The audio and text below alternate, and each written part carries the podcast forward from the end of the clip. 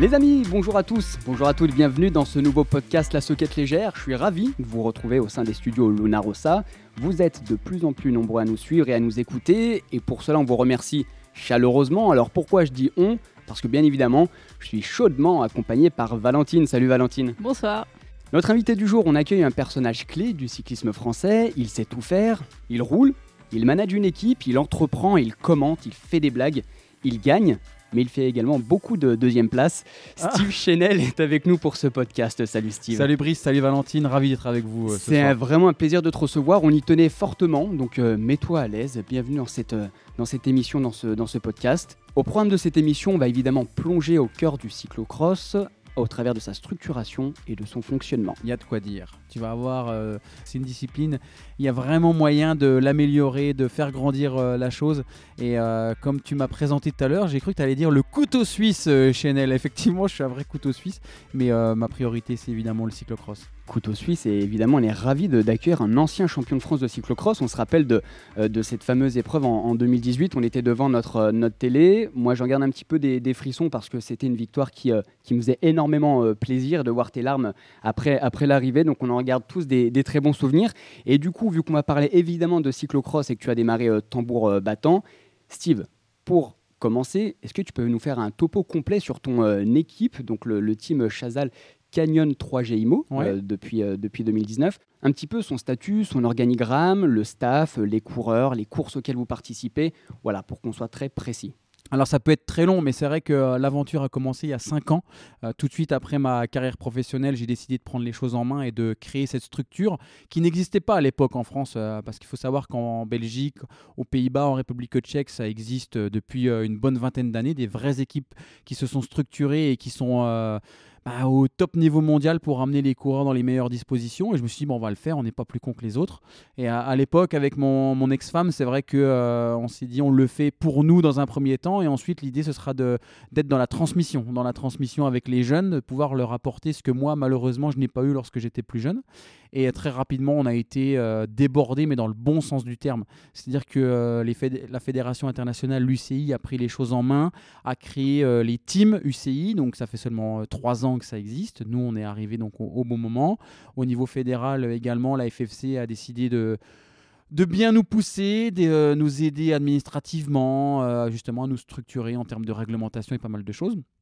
Et désormais, c'est une vraie petite entreprise, euh, comme me dit mon père à chaque fois qu'il vient boire le café à la baraque. C'est comment va ta, petite entreprise? C'est pas du tout une entreprise parce qu'on est encore euh, tous bénévoles euh, dans, dans, la structure. On est là par passion, par envie. Et, mais clairement, on est dans, dans l'objectif d'être professionnel d'ici 2-3 ans. Donc je pense qu'au bout de 7 ans d'existence, si j'y arrive pas, c'est que je me serais planté et que c'était pas le bon moment et que c'est que j'ai pas su concrètement euh, développer euh, la chose. Donc euh, il me reste encore deux ans et demi à bloc à travailler pour justement mettre cette équipe sur le, plus haut du, gratin mondial en termes de, catégorie de licence. Donc pour ça, c'est trouver du budget. Et deux ans et demi, ça tombe bien. C'est à peu près le temps qui me reste à faire en tant qu'athlète de haut niveau. Donc le jour où j'arrête, c'est pour manager cette équipe et que tout le monde puisse payer, être payé et vivre du cyclocross. Ouais. Alors on reviendra, Valentine notamment reviendra un petit peu sur les axes de progression de l'équipe euh, euh, Chazal euh, Canyon 3G IMO pour les saisons qui arrivent. Juste rapidement, l'organigramme de l'équipe, qui est présent, comment ça se compose, qui sont ces personnes? Alors pour euh, la partie administrative, parce qu'il ne faut pas se voir, c'est vraiment une partie administrative. Le manager cette année, c'était mon petit frère, c'était Raymond Chenel. Ensuite, on avait euh, la, trésorière secrétaire qui était ma sœur, Pauline Chenel. Ensuite, on avait un, médecin qui est euh, le docteur Renaud à Remiremont. On avait un kiné à plein temps également, c'est Julien Michaud. On avait un service mécanique avec des personnes extérieures qui venaient nous donner un coup de main, qui étaient des purs bénévoles. Donc là, on, on, est dans l'obligation de trouver quelqu'un qui justement devra prendre ce rôle encore plus au sérieux, voire même se dégager encore plus de temps pour gérer le camion atelier et le matériel. Après tout ça, c'était la période de 2020, mais là en 2021, on va avoir un nouveau manager qui sera euh, Rodolphe Beyer, donc qui est le, patron de chez Canyon France, qui va driver euh, tout cela. Ensuite, il y aura mon petit frère qui sera le directeur sportif euh, de cette équipe. Et puis ensuite, j'ai envie de dire le, allez, le, président de cette association, même si on ne peut pas parler vraiment de, de, présidence autre qu'un manager, puisque ce sera Rodolphe. Moi, je serai le président de l'association Loi 1901, parce qu'il il y, a quand même un club support, et moi, je serai ce, président-là. Donc maintenant, on est tous sur le même bateau, avec la même envie de monter ces structures au plus haut niveau. Donc pour ça, il faut avoir des gens à côté. Parce que là, je t'ai parlé vraiment de la, des gens qui ont un rôle sur le papier, mais il y a plein de gens extérieurs qui viennent nous donner un coup de main et qui ne sont pas forcément notés sur l'administratif et, et sur les bah, sur Internet euh, en tant que. Euh, bah, voilà, par exemple, le, le, gars qui s'occupe du paddock, c'est mon père. Donc lui, il est responsable du camping-car et euh, c'est lui qui met en place le paddock. Et bah voilà, il n'y a pas de responsable paddock sur, sur Internet, ça n'existe pas sur le planning. sur pourrait... LinkedIn, t'imagines Responsable, responsable paddock. Chanel Daniel. On pourrait l'inventer. Exact. Donc on parlait de l'équipe Chazal Canyon 3G IMO. Si je dis pas de bêtises, il y a également deux autres équipes françaises qui sont labellisées UCI, le Bike Cross Team et le Team Podiocom CC. Ouais, c'est ça c'est l'AS Bike qui est une équipe alsacienne, donc basée juste à côté de la, de la maison. Donc c'est euh, Guillaume Manois euh, qui, qui s'en occupe. C'est une, une, équipe toute neuve qui a deux ans et qui il vient vraiment avec de très bonnes idées. Euh, et puis effectivement le team Podiocom de mon ami Dominique Pesard, voilà, qui, qui, est dans le cyclocross depuis plus de 20 ans, même plus de 30 ans. C'est un vrai amoureux de la discipline. Et, et quand on a monté notre équipe UCI il y a trois ans, j'avais dit que l'idée c'était pas d'être les numéros 1, d'être les meilleurs, c'était d'inciter en faisant ça euh, d'autres équipes à se monter parce qu'on sait très bien que l'offre et la demande, euh, même dans le sport et dans ce genre de situation, c'est ce qui fait avancer les choses. Et plus on pouvait avoir d'offres, donc euh, offrir des possibilités aux jeunes, ce serait top parce que moi je peux pas prendre 40 gamins dans l'équipe. Donc le fait qu'il y en ait trois, c'est bien. Je crois qu'il y a une autre équipe qui veut se structurer pour 2021, mais l'idée ce serait d'être autour de 5-6 équipes, ce serait super. Donc maintenant il faut se cracher dans les pognes comme on dit et, puis bah voilà, aller chercher des partenaires, euh, des coureurs, euh, du monde pour y arriver. C'est pas facile, mais euh, il y, a beaucoup de personnes qui aiment la discipline et qui ont envie de le faire. Alors justement, Steve, pour la saison 2020-2021, comment on construit, on fait progresser son équipe Team Chazal Canyon 3G IMO on va chercher des sous, Valentine. c'est le nerf de la guerre. C'est vrai qu'après 5 ans d'existence, aujourd'hui, clairement, c'est ça. C'est uniquement trouver des, financements. On est arrivé au bout d'une chose où ce qui va nous faire progresser, c'est l'argent. Pendant 5 ans, j'ai dit, mais vous savez, il n'y a pas que l'argent euh, qui va nous faire progresser. Il y avait beaucoup de choses, il y avait beaucoup d'idées, euh, que ce soit euh, dans la structuration, dans l'administratif, dans la gestion sportive, sur plein, plein, plein, plein de choses. Aujourd'hui, on est arrivé au bout d'un cycle, j'ai envie de dire. Et ce qui va nous faire avancer, ce qui va nous faire progresser, ce qui va nous faire passer une énorme marche, c'est d'aller chercher un, financement plus important. Donc après, c'est compliqué de dire que euh, c'est uniquement l'argent qui va nous faire avancer. Il y a encore des idées, il y a plein de choses à mettre en place. Mais aujourd'hui, on ne peut pas faire plus euh, si on n'a pas euh, plus de moyens. Ça, c'est sûr. Est-ce que tu peux nous parler un peu de la discipline cyclocross, comment elle se positionne aujourd'hui dans la Fédé? Alors, comme c'est pas une discipline olympique, clairement la fédération n'a pas euh, l'envie ni euh, la nécessité de développer cette discipline. Ça reste comme, euh, j'ai envie de dire, comme la DH, la descente en VTT. C'est un sport très spectaculaire. Il y a énormément de, pratiquants, mais la Fédé ne met pas beaucoup de moyens parce qu'il n'y a pas de médaille olympique à aller chercher. Il faut savoir que les collectivités territoriales, voire même les aides de l'État pour notre propre fédération, c'est en fonction du nombre de médailles olympiques. On peut avoir 10 champions du monde en cyclocross, on n'aura jamais les mêmes que la piste, le BMX, la route ou le VTT cross-country. Donc clairement, la fédération ne nous aide pas, mais pour autant, elle ne nous met pas de bâton dans les roues. C'est-à-dire qu'aujourd'hui, il y a une équipe de France qui est belle, qui fait plaisir à voir. On a des vraies euh, possibilités de, percer euh, au niveau international euh, en équipe de France avec, avec les gamins. Mais c'est un petit peu comme nous, hein. ils sont au bout du ils sont au bout du bout parce que euh, les budgets ne leur permettent pas d'aller faire des stages en Espagne au mois de décembre quand il fait moins 10 chez nous. Bah non, les meilleurs Belges, ils sont en Espagne. C'est pas du luxe d'aller rouler euh, sous 15 degrés pour pas tomber malade, se faire masser tous les jours. Euh, donc la Fédé clairement, c'est pas intéressant pour eux. Mais, mais comme je l'ai dit et je le répète, c'est important de le dire parce qu'il y a 4 ans, j'avais vraiment critiqué en disant qu'ils nous aident pas. Et, et j'avais dit à ce moment-là aussi qu'ils nous mettaient des bâtons dans les roues, mais aujourd'hui, c'est plus le cas. Et tant mieux. Ça veut dire que demain, ça s'annonce bien Normalement, oui, parce qu'en plus, on a la chance que euh, l'équipe TV, par exemple, diffuse les Coupes du Monde. Euh, il y a il y a un vrai engouement euh, autour de la discipline parce que c'est une discipline assez télégénique, tu vois. Donc forcément, les sponsors s'intéressent. Et quand il y a de l'argent à aller chercher, bah, forcément, il y a des diffuseurs. S'il y a des diffuseurs, bah, il y a de l'image à faire et ça peut être intéressant d'aller chercher des, des licenciés par-ci, par-là pense euh, très honnêtement qu'on est dans, dans, le vrai, d'autant plus, même si c'est terrible de parler de ça aujourd'hui, euh, c'est compliqué de laisser sortir ces gamins sur la route. Il y a de plus en plus d'accidents. Le cyclisme sur route, c'est un sport dangereux. Euh, il y a de moins en moins de tolérance avec la cohabitation avec les automobilistes. Donc les parents, pour envie dire, calmer les gamins et les cadrer, on préfère les envoyer soit sur une piste de BMX, soit sur un vélodrome, soit en cyclocross. Ça tombe bien, l'hiver, il n'y a que ça qui est disponible pour faire du vélo. Donc oui, je pense que tu as raison, on est... Personnellement, je pense qu'on est plutôt dans le vrai et qu'il y a un vrai avenir euh, à, écrire. Et Steve, dans une interview euh, accordée à nos collègues de Direct Vélo, tu disais, je cite, concernant le sportif, il y a un renouveau, je pense que les jeunes n'ont qu'une envie, c'est de mettre Chanel dehors. Oui, mais bien sûr, et qu'ils mettent dehors, mais qu'ils essayent. Et, euh, et c'est exactement l'état d'esprit qu'on recherche. Et lorsque j'étais euh, jeune, j'avais les dents longues, j'avais qu'une envie, c'était de foutre les vieux dehors. Et aujourd'hui, j'ai pas peur de dire que je fais partie des vieux, j'ai 36 ans. Mais euh, comme euh, quand moi je me faisais battre par un vieux, j'étais énervé. je me dis, mais, il marche encore, ce vieux crouton là. Donc, ouais, qu'ils me mettent dehors. Et ça montrera que justement, il y a du niveau. Et moi, je vais leur, je vais leur mettre un maximum de bâtons dans les roues pour justement qu'ils aillent qu'ils sortent de leur zone de confort et qu'ils progressent au niveau international. Je suis 24e mondial, je suis numéro 1 français euh, Antoine Benoît, euh, j'ai qu'une envie, c'est qu'il prenne ma place, mais qu'il prenne ma place pas pour être 24e, mais qu'il prenne ma place pour être dans le top 15, voire le top 10. Mais évidemment euh, qu'il faut avoir les dents longues et j'ai j'ai pas peur de dire que s'ils viennent me frotter, moi aussi je vais encore plus les frotter ces gamins-là pour leur montrer que c'est pas une partie de plaisir d'arriver au très haut niveau. Tu parlais d'Antoine Benoît. Comment ça s'est fait le transfert entre bah, ton équipe et du coup l'équipe de Mathieu Van Der Poel qui l'a rejoint cette saison? Antoine, on l'a eu pendant deux ans dans l'équipe, on l'a pris à la sortie des juniors. J'avais euh, eu très rapidement un feeling avec lui, un feeling autre que le feeling sportif, hein, euh, parce que bien souvent, pour qu'un sportif, euh, ça, pour que ça matche avec la direction, il faut qu'il y ait des atomes crochus. Et moi, j'ai vraiment eu un super atome crochu avec Antoine. C'est un gamin qui me plaisait. Donc, forcément, quand on lui a proposé de l'aider en termes de matériel, de déplacement financier également, il a très vite signé.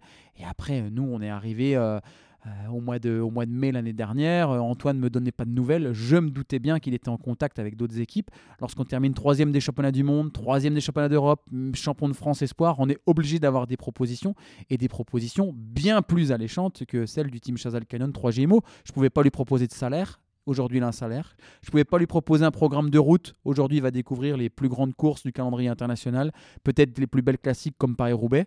Et puis, euh, bah, courir aux côtés de Mathieu Van Der Poel, comme j'ai dit, ça a une autre gueule encore que courir aux côtés de Chanel. Donc, on ne pouvait pas s'aligner, c'était pas possible. Maintenant, ce serait un vrai bonheur d'avoir euh, un gros budget qui me permette d'au moins lui proposer un salaire et d'au moins lui proposer un programme de route qui soit similaire au, à la, à la Corandon euh, Circuit, enfin à la Alpecin Phoenix, nouvelle appellation, exactement. Donc, euh, donc voilà, l'idée c'est ça. Steve, pour continuer, je vais t'énoncer trois idées reçues et c'est à toi de me dire ce qu'il en est réellement. Voici la rubrique Le vrai du faux, autrement dit en allemand, richtig oder falsch. Le vrai du faux. je sais pas du tout pourquoi j'ai parlé allemand. Vrai ou faux, Steve, l'émergence du gravel est une aubaine pour mettre en avant la pratique du cyclocross ah, c'est une très très bonne question. J'ai envie de dire faux quand même parce que c'est quand même deux disciplines totalement différentes euh, pratiquées par un, par un milieu différent et par les personnes différentes. Ce qui est compliqué euh, avec le cyclocross et avec le gravel, c'est que le cyclocross, c'est vrai qu'on peut pas faire du cyclocross pour s'amuser. On peut pas dire entre potes, oh, on va se faire un petit cyclocross, tiens, jeudi après-midi. Non, non, c'est sur un vrai parcours tracé avec une vraie réglementation euh, particulière. Alors que le gravel, tout le monde peut en faire. Alors, la seule chose qui rapproche le gravel du cyclocross, c'est le matériel, c'est les vélos qui se ressemblent et euh, avec lesquels on peut euh, faire les deux. Mais euh, de là à dire que ça va nous faire du bien à la discipline, non, je pense pas. Vrai ou faux, Steve En termes de développement, la Belgique et les Pays-Bas ont 10 ans d'avance sur le cyclocross en France. Une bonne dizaine d'années, oui, ça c'est sûr. Effectivement, après l'écart est en train de se combler. Euh, je pense très honnêtement euh, que euh, dans les années 2000, il y avait un écart qui était d'une bonne vingtaine d'années. On était à des années-lumière de, ce qu'il faisait en termes de, retombées financières, en termes de retombées publicitaires, en termes d'organisation, de spectacle également autour de, de l'épreuve. Mais, mais je pense qu'il y a eu beaucoup de personnes qui n'ont pas jalousé les Belges, mais qui se sont plutôt dit mais c'est comme eux qu'il faut faire. Parce que quand on jalouse, en général, on a envie de détruire la personne en face ou les choses en face en disant que c'est de la merde ce qu'ils font. Mais non, euh, c'est pas de la merde qu'ils font, bien au contraire, c'est quelque chose de grand et il faut essayer de les copier. Et mm, je pense sincèrement que nous, au sein du team, euh, on ne veut pas euh, révolutionner la pratique du cyclocross. On veut faire ce qu'ont fait les Belges dans les années 2000 et le faire à notre sauce, avec évidemment euh, peut-être un peu plus de modernisme et puis à la sauce française, mais il faut essayer de les imiter et de les copier, oui. Et enfin, vrai ou faux, à ce jour, il est difficile de gagner sa vie et d'être coureur de cyclocross uniquement? En France, oui, c'est impossible, clairement, mis à part Antoine Benoît, mais qui est dans une équipe belge.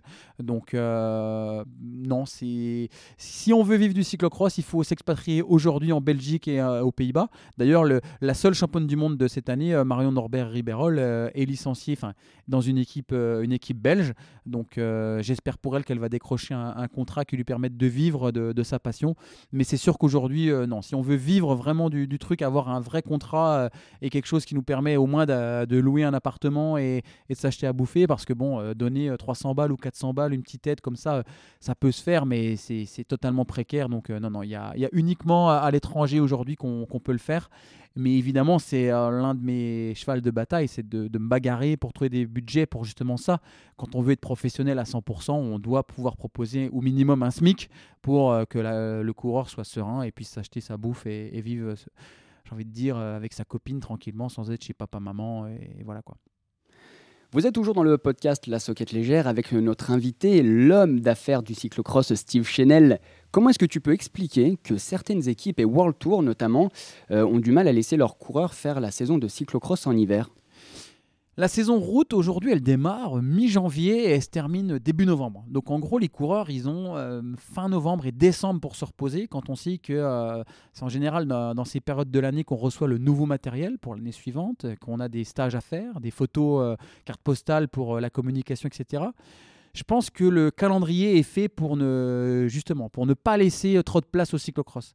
Et, c'est l'une des raisons, je pense, pour laquelle les équipes ne, ne, laissent pas les coureurs mi-septembre tranquille euh, jusque euh, fin janvier. Il y, a trop, il y a trop à perdre, il y a trop de choses à faire et il y a trop de déconcentration, j'imagine, pour la saison route. C'est pas une bonne chose ce qu'a fait l'UCI d'élargir le, le, planning route en commençant dès janvier en Argentine, en Colombie.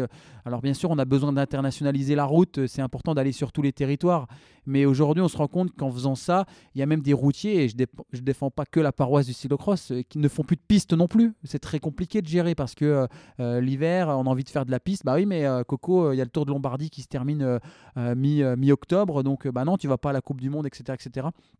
Et comme ils, ont, ils sont payés par des équipes de route, bah, on leur demande d'être présents un maximum de temps sur la route. Donc évidemment, c'est compliqué et hum, je pense malheureusement qu'on ne reviendra pas en arrière.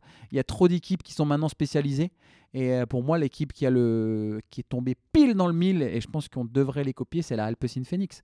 Mathieu Van Der Poel montre bien qu'on peut faire les deux. Et l'équipe est présente 12 mois sur 12. Aujourd'hui, les autres équipes sont présentes que 10 mois et demi sur 12. Il y a encore un mois et demi à aller chercher. Euh, du coup, Steve, tu as un petit peu devancé ma prochaine question en évoquant la piste. Est-ce que mhm. les équipes World Tour ou même les équipes cyclistes sur route professionnelles n'ont pas un petit peu plus de souplesse et de largesse à laisser leurs coureurs euh, évoluer sur la piste? On pense notamment à Brian Cocard, euh, Elia Viviani, Benjamin Thomas, Marc Cavendish. Ah, peut-être un petit peu parce qu'il il y a des médailles olympiques à aller chercher aussi. Il ne faut pas se voiler. Si Benjamin Thomas devient champion olympique de l'Omnium ou de l'américaine cette année à, Tokyo, c'est quand même une belle vitrine pour la groupe FDJ, tout comme la formation Cofidis avec Elia Viviani et autres. Après, la piste, c'est vrai que ça, permet aussi un travail du coup de pédale tout en souplesse. C'est moins dangereux aussi que le, le cyclocross. On sait que on va dire s'il y a une chute en cyclocross, on se fait peut-être plus mal que sur la piste. On essaye de tout calculer. Maintenant, euh, c'est aussi au coureur à un moment donné euh, de s'imposer, de dire moi je veux faire du cross, euh, c'est comme ça que j'ai envie de faire pour me préparer.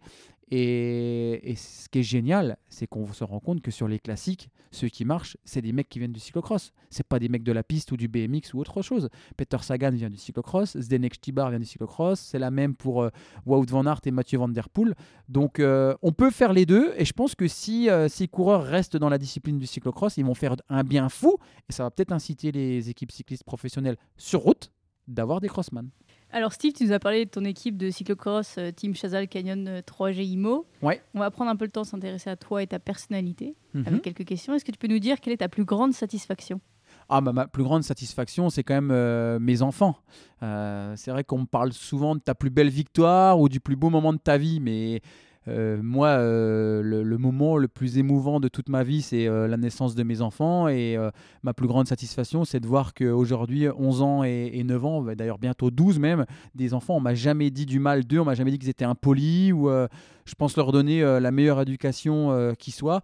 Après, bien sûr, je pense faire des fausses notes, mais non, non, c'est vraiment ma plus grande satisfaction. Le sport, en fait, c'est un vecteur de partage de plein de choses et j'éduque mes enfants à travers le sport, mais c'est eux ma priorité et c'est avec eux que, je grandis. Et aujourd'hui, j'ai un œil euh, très averti et, euh, sur, euh, sur l'éducation que je dois donner à mes enfants. Et ça, c'est grâce à mon passé aussi de sportif et à toutes les, entre guillemets, les coups durs que j'ai pu recevoir dans ma carrière de sportif. Et à l'opposé, quelle est ta plus grande déception?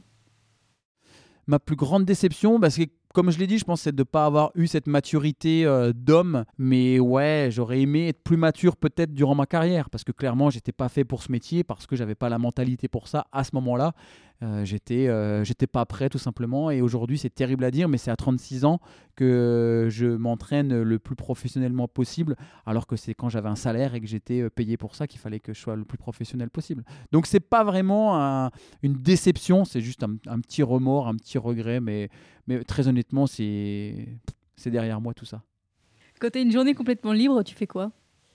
Hein, quand je suis complètement libre et que j'ai pas mes enfants, clairement, euh, je fous rien. Ou alors euh, j'entretiens la maison parce que j'habite dans les Vosges et j'ai pas mal d'espace. Donc euh, il y a un petit peu de tonte à faire. Il y a toujours deux, trois conneries à, s'occuper autour de la maison. Et enfin, est-ce que tu peux nous dire la personnalité qui t'inspire au quotidien? J'ai personne vraiment qui, qui, me donne des idées. Après, j'ai un grand respect quand même pour, pour mes parents, pour mon père quand même. Euh, parce que c'est lui qui m'a inculqué, je pense, les bonnes valeurs.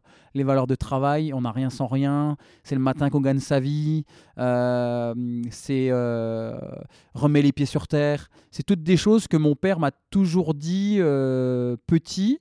Mon père, je l'ai jamais vu se prendre la tête avec quelqu'un et je me suis jamais pris la tête avec quelqu'un. J'ai jamais vu mon père se battre, je me suis jamais battu. J'ai jamais vu mon père être impoli. Je pense pas être quelqu'un d'impoli. Donc finalement, à sa façon, il a réussi à me façonner et j'ai envie de dire, si j'ai envie plus tard d'être une euh, à son âge, à 60 ans, euh, j'aimerais être comme mon père. Ouais. Donc c'est lui qui, qui, me donne euh, cette, cette envie d'avancer. C'est une très belle reconnaissance, Steve. Non, mais après, c'est vrai que j'ai jamais eu une seule reproche de mes parents. Ils m'ont toujours soutenu, toujours dans le positivisme. Il y a toujours quelque chose de positif à retirer. Et forcément, bah, aujourd'hui, je suis comme ça et c'est grâce à eux. On approche petit à petit de la fin du podcast La Soquette Légère. Mais avant ça, Steve, j'ai trois chiffres clés, alors qui sont euh, plus ou moins intéressants, qui posent les bases du cyclocross. Ok, vas-y. Steve, si je te dis la date 1950, qu'est-ce que ça évoque? Je crois que c'est le premier titre d'un Français, non Si je me trompe pas? Alors, c'est l'organisation en France du premier championnat du monde de cyclocross. Ah, premier championnat du monde, ok. Et c'était où? C'est une très bonne question. Ah, la colle, la colle. Alors c'était en France, hein, évidemment. C'était en France.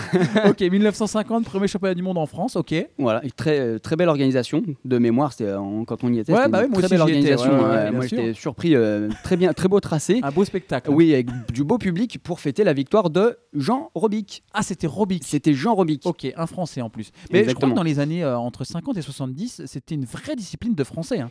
Il n'y avait pas beaucoup de Belges de Hollandais. Euh, il y avait Robic, Dufresne, il me semble. Enfin, vraiment, euh, tous les Français. Euh, tu as tout à fait raison. Exactement. C'était vraiment une discipline qui était en vogue en, France avant d'être, bah, dans les années qui suivent, dépassée un petit peu par les, le Benelux notamment. Et pourtant, je peux te dire qu'au niveau historique, je suis une brêle. Hein. Je, ne m'intéresse absolument pas au, passé, de, à l'histoire de mon sport, mais je sais que effectivement, Robic et Dufresne étaient les, les, les, bons Français dans les, dans les vieilles années. Ouais. Bah voilà, donc tu étais pas loin du, du coche.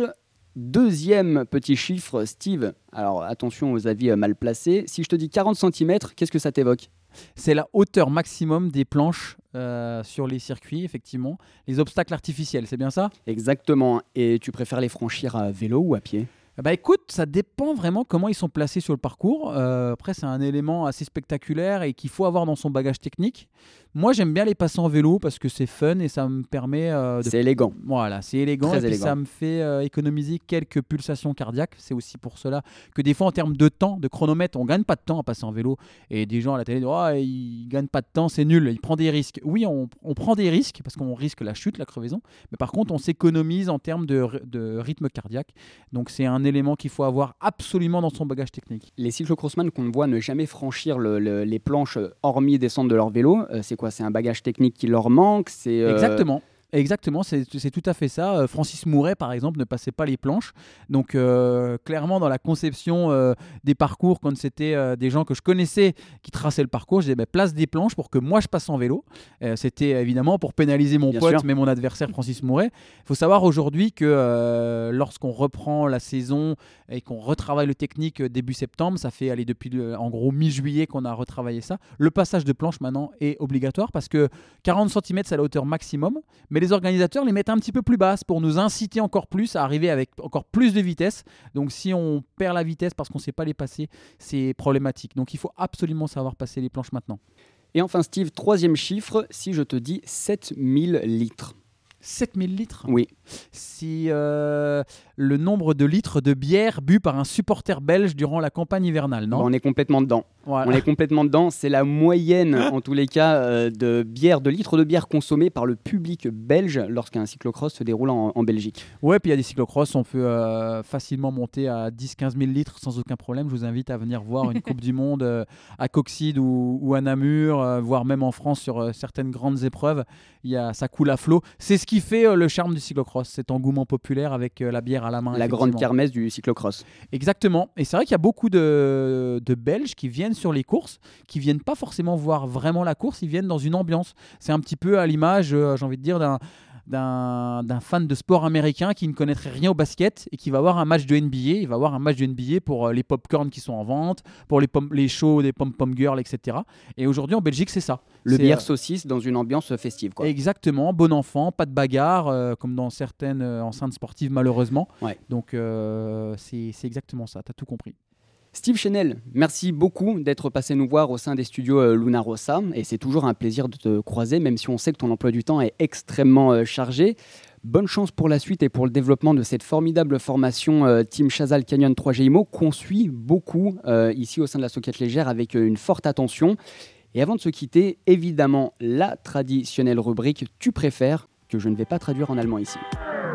Tu préfères Steve Chanel, très rapidement, un choix et pas d'argumentaire. En cyclocross, tu préfères l'épreuve de Coxide ou l'épreuve de Nomé?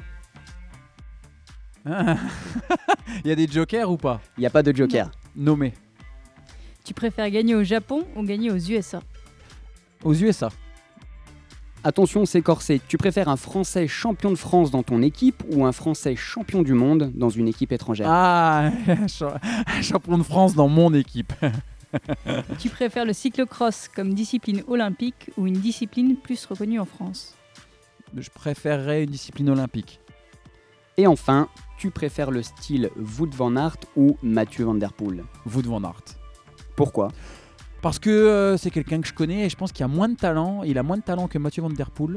Et du coup, il compense avec beaucoup de travail, avec un caractère bien trempé mais super sympa. Et je le trouve tellement classieux sur le vélo. Après, ça se joue à pas grand chose. Hein. Mais j'ai eu la chance de partager quelques entraînements avec Vout. Et ouais, c'est quelqu'un de que, j'apprécie énormément. Mathieu Van Der Poel également. Mais comme il est, euh, comme en France, on aime bien les, ceux qui sont souvent battus.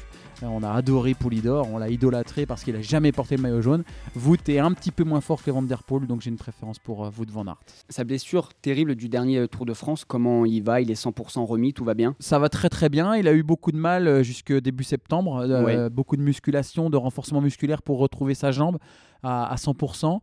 Et moi, je pense que sur les, sur les prochaines épreuves sur route, il n'y aura aucun souci, aucune douleur. Il a retrouvé euh, l'intégralité de, de, ses mouvements, de sa force. Mais c'est un dur au mal et euh, c'est un coureur qui, qui, sait exactement ce qu'il faut faire pour euh, arriver à 100% de ses capacités physiques. Donc, non, non, il a, il a tout retrouvé. C'est vrai que l'année dernière, on a eu très très peur. Quand on a vu la jambe partir, accrocher. C'est des images terribles. Ouais, c'était terrible. J'ai pu échanger aussi un petit peu avec lui justement pour prendre des nouvelles.